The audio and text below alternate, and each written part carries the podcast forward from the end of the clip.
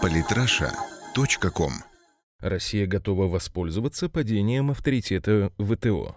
Андрей Борцов. На неформальной встрече лидеров БРИКС во время прохождения саммита Большой Двадцатки в Ханчжоу Владимир Путин выразил следующее мнение.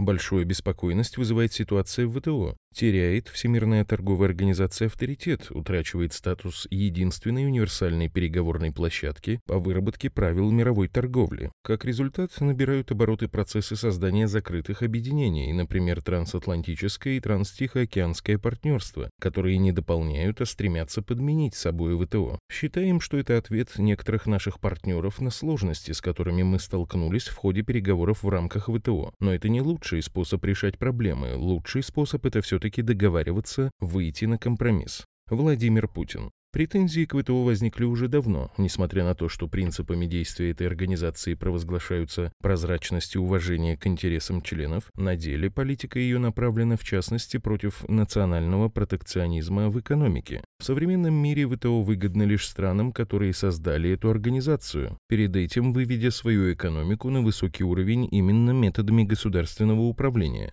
Собственно, это не скрывают на Западе. В одном из своих интервью The Washington Post Обама открыто выразил позицию США по вопросам международной экономики, заявив, Америка должна задавать тон, другие страны должны играть по правилам, которые устанавливает Америка.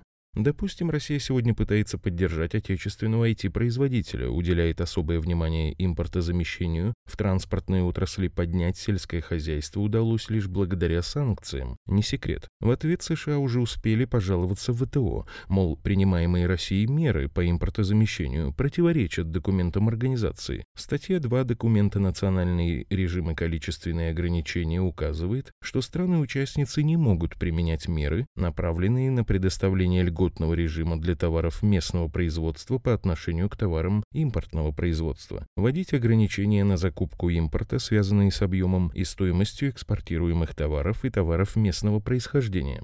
Подобные действия Штатов вовсю обнажили неприглядную сторону Всемирной торговой организации. Именно поэтому Владимир Путин справедливо указал, что принцип прозрачности и уважения интересов друг друга сейчас присущ вовсе не в ВТО, а как раз тем организациям, среди учредителей которых наличествует Россия. Например, именно в таком ключе взаимовыгодного сотрудничества ведутся переговоры о подключении Евразийского союза к проекту китайского экономического пояса «Шелкового пути» или, скажем, в рамках проекта энергетического суперкольца между Россией, Китаем, Японией и Южной Кореей. В свою очередь, ни о какой взаимовыгодности в случае американских проектов трансатлантического партнерства TTIP и транстихоокеанского партнерства TTP говорить не приходится. Неудивительно, что, похоже, Обама уже проиграл битву за Европу. За все время с 2013 года за 14 раундов переговоров не было достигнуто согласия ни по одному пункту. И не стоит удивляться, как бы Вашингтон и Брюссель не пытались бы заставить Европу полюбить TTIP, инстинкт самосохранения остался.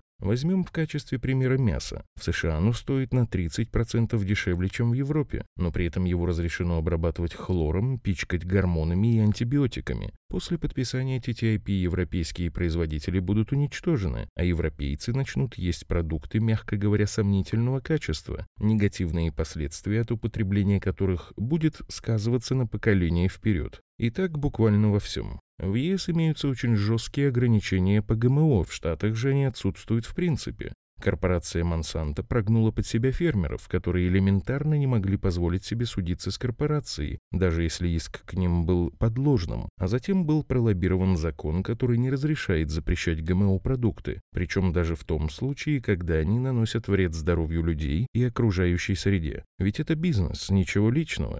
Так что немцы и австрийцы не поддерживают торговое соглашение США. Во Франции все зависит от того, удастся ли взять глобалистам власть на выборах. Великобритания предусмотрительно собралась на выход из ЕС, мол, если вляпаетесь, то без нас. А Обама так хотел перед уходом всучить TTIP Европе. При этом вопрос, почему США продвигают такие проекты, как TTIP, при наличии ВТО риторический. Им банально мало. Если и навязать свои правила игры, то навязывать их всем. Все это делает вещи более чем очевидными. Оказывается, что уже куда проще организовать новые соглашения, чем переделать ВТО нужным образом. Тем более, что система организации уже очевидным образом не справляется с обязанностями. И причина тому санкции и антисанкции, которые, как оказалось, безнаказанно можно вводить в отношении других стран. Но не было бы счастья, да несчастье помогло. Интересно, что пока США пытаются навязать свои соглашения, дающие преимущество Вашингтону, Россия заключает взаимовыгодные договоры об экономическом сотрудничестве. И тут дело не только в справедливости, но и в наглядной демонстрации того, что век ВТО заканчивается, приходит время региональных объединений.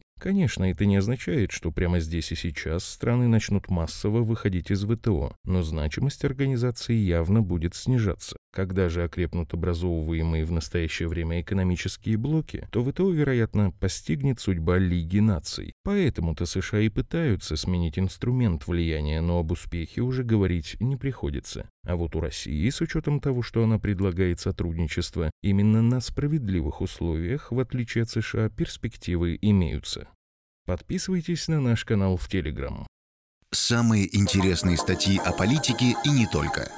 Читайте и слушайте каждый день на сайте polytrasha.com.